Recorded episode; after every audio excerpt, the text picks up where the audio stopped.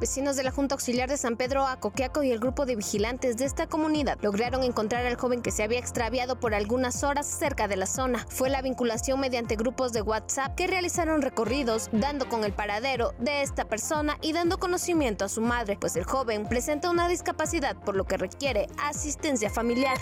La policía municipal detuvo a un hombre en la zona oriente de la ciudad, esto después de que agredió verbalmente a la trabajadora de una financiera en la zona centro, por lo que al ver la presencia de uniformados huyó para refugiarse en una colectiva estacionada, lugar donde fue sometido y trasladado a los separos de seguridad pública.